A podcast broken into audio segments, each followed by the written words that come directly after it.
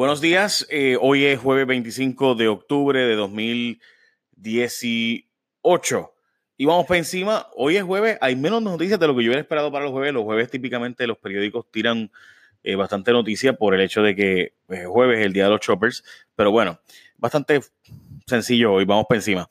Otra vez hay voz de alerta, el plan fiscal de la Junta es malo y peligroso.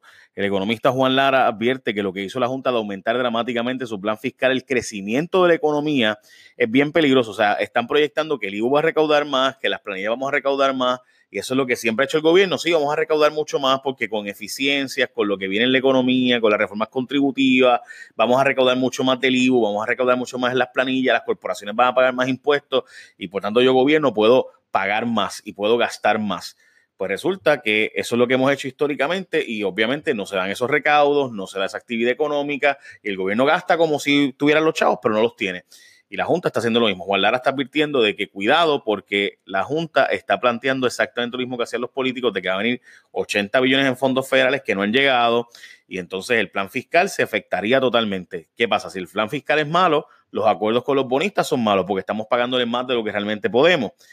Eh, y lo que dice Juan Lara es que estamos pateando la lata para el 2023, donde empezarían entonces las noticias malas, donde llegarían menos, los, fondos federales, empezaríamos a pagar más de la deuda, etcétera. Así que es una advertencia para básicamente, no ahora, ahora las cosas van a estar más o menos bien, el problema va a ser para el 2023 en adelante. Bueno, el juicio de corrupción en construcción del Capitolio bajo Eliezer Velázquez sigue el escándalo. Ayer continuó el juicio en su fondo, donde el traqueteo del Capitolio del 2009 al 2012 se alegó que hubo un tumbe de 2.9 millones de dólares y resulta que la directora interina de compras dijo que una de las personas imputadas no tenía autoridad para certificar y que se hicieran pagos, eh, lo cual obviamente benefició a la defensa. Pero lo que la fiscalía dice es, vele vuestro honor, o sea, vele juez, que aquí lo que está haciéndose es, vamos a traer otro, otro testigo que va a explicar este asunto, pero mire la prueba que lo que, lo que demuestra es, según la fiscal, que en síntesis, había unas propuestas distintas, haciéndose pasar como que eran propuestas distintas, para realmente eran la misma y se pagaba doble por hacer el mismo trabajo. Vamos a distraer al pueblo, gente. Vamos a hablar con un reggaetonero, el gobernador de Puerto Rico y el gobierno en general. Firmó un incentivo contributivo con Wisin, de Wisin y Yandel, y se han ido de Media Tour. Bueno, ya Wisin no es Wisin y Yandel, ¿verdad? Pero el que era de Wisin y Yandel, que ahora es Wisin, cantante de reggaetón. Eh, y la cosa es que están haciendo un show bien grande de lo que simplemente es un incentivo contributivo, o sea, no pagues impuestos eh, a Wisin. ¿Eso es bueno? Pues claro, no es malo que alguien se incentive, ¿verdad? El asunto económico y demás. El problema es que si tú logras traer compañías de producción de música de Nueva York, de Tennessee, de Miami, a Puerto Rico, pues esos son incentivos que valen la pena. Pero a Wisin, de verdad, ¿cuál va a ser la diferencia? Eh, para él, obviamente, cool, pero lo interesante de todo esto es que ese incentivo solo es, eh, solo es atractivo gracias a que Puerto Rico no paga impuestos federales y les está dando una exención en impuestos estatales. O sea, bajo la estadidad, ese incentivo no tendría mayores atractivos. Pero en Estado Libre Asociado sí. pero nada, ya los PNP. Eh, envían paquetes con bombas a los Clinton, Obama, CNN y como saben otras figuras importantes, Biden, etcétera. En el caso de Soros, eh, es una persona que básicamente en su residencia cogió el paquete del buzón y sentí que tenía un objeto peculiar en la parte de adentro, lo dejó fuera de la casa y llamó a la policía. George Soros es una de las personas más influyentes en política, como ustedes saben, y tiene muchísimo capital. Eh, están tratando de arreglar el papelón, pero siguen metiendo la pata en la investigación del caso Chevres. Este es el empleado de la Autoridad de Energía Eléctrica. Parece que hay muy poca organización en la investigación y que hay dos investigaciones paralelas a la vez. Y aparentemente eh, dice el vocero que hay un protagonismo innecesario. Todos los periódicos tienen algo parecido, pero pues plantean en síntesis eso. Eh, bueno, y por si acaso, gente, estamos a 25 de octubre, como les había dicho, así que debes renovar el marbete ahora, porque la semana que viene van a estar súper llenos. Así que cuando tú vayas a renovar tu marbete, asegúrate de que cuando renueves tu seguro obligatorio, marcar un seguro obligatorio que te resuelva. Marca Integran, que además de ser una compañía netamente puertorriqueña, con Integran no hay rollos, todo es más sencillo para empezar no tienes ni que llevar estimado. Por estimado con Interag es gratis. Además, te pagan el mismo día el estimado con cheque o con depósito directo. Y luego de que tú arreglas la unidad, lo llevas, o sea, arreglas el carro, lo llevas, te pagan 100 pesos. ¿Qué más tú quieres? Así que ya está bueno de arriesgarte. Vete a la segura, marca Integran. Seguro que te da tranquilidad. Así que ya tú sabes que tener el cuadrito ese para que escojas tu seguro obligatorio, escoge Inter, así, mira, fuá, fuá.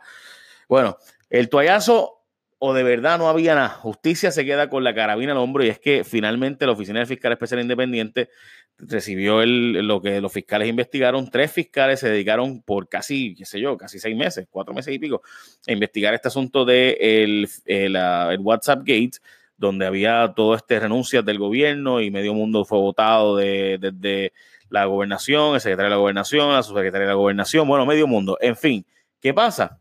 Que a todas estas, la Secretaría de Justicia había dicho que había habido una intimidación indebida, una intervención indebida de parte de la Secretaria Social de la Gobernación, Itza García, contra ella.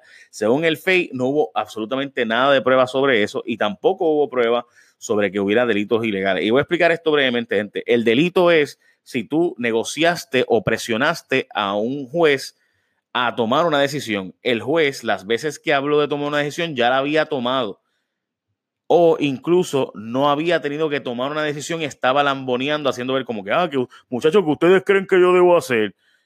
Y entonces, ¿qué pasaba? Que realmente él no había, no tenía ni siquiera algo, una decisión que tomar.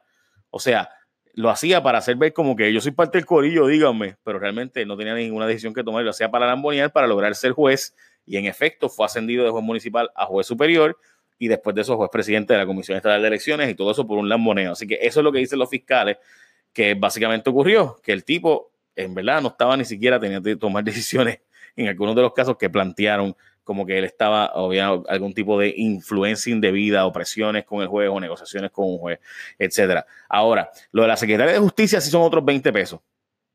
O sea, si, ¿cómo es posible que no le entrevistaran a ella para saber si hubo una intimidación o no sobre ella mientras estaba investigando el asunto por parte de la Secretaría de Gobernación? O sea, eso francamente no tiene sentido, a menos que es que ellos no le creyeran de su faz, o sea, que la denuncia era tan y tan ridícula que, mira, ni, siquiera vamos a investigar eso. Pero ellos dicen que se investigaron y no encontraron pruebas sobre eso.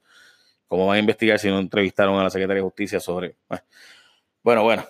Bueno, se le encolcha el rabo a la puerca, gente, se le encolchó el rabo a la puerca. La UPR viene con recortes bien serios y honestamente no yo no veo la solución y no veo como que nadie esté planteando posibles escenarios distintos. Ayer entrevisté al presidente de la Junta de la Universidad de Puerto Rico y en síntesis lo que dicen es que va a bajar sobre casi entre 6.000 y 10.000 estudiantes menos, va a haber en la Universidad de Puerto Rico, va a cerrarse la administración, no, no los recintos de clases, pero la administración de 11 recintos a 4, etcétera, y eh, va, a haber, va, a haber, disminuciones de beneficios de empleados, o sea, los planes médicos bajan de mil de aportación por persona, baja a 390 para los profesores, a ciento y pico para los empleados exentos no docentes. Esa distinción no había, no la había antes, es nueva.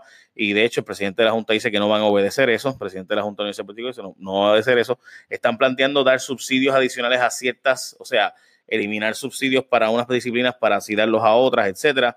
Así que veremos a ver qué pasa. Bueno, buenas noticias para la industria del café.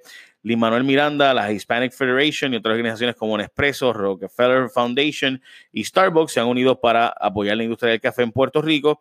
Eh, básicamente están levantando fondos para ayudar a levantar la industria y que se le construyan plantas más resilientes. Tienen 3 millones de dólares y hasta ahora 2 millones de semillas, lo cual es bien importante. Eh, bueno, gente, van a cortar árboles, pero hay que tener cuidado. Y es que están denunciando que el Departamento de Obras Públicas está haciendo un ejercicio a nivel isla de cortar árboles y demás. ¿Qué pasa? El problema es que si no se hace por el libro, estamos obviamente, pues no hay ni que decirlo, ¿no? Obvio. Hay expertos diciendo que el proceso está loco y que no se está interviniendo con todos los árboles que están marcando, así que hay que tener cuidado con estar, eh, ¿verdad? Eh, haciendo cortes de árboles que no son necesarios cortar. So, pero nada, ahí está la noticia también.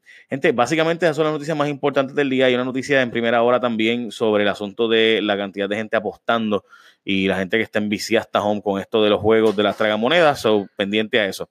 Básicamente esas son las noticias más importantes hoy. Así que solo Integran sabe cómo ofrecerte mejor servicio. Tu seguro obligatorio, ponlo en manos expertas. Marca Integran, una compañía netamente puertorriqueña. The podcast you just heard was published with Anchor.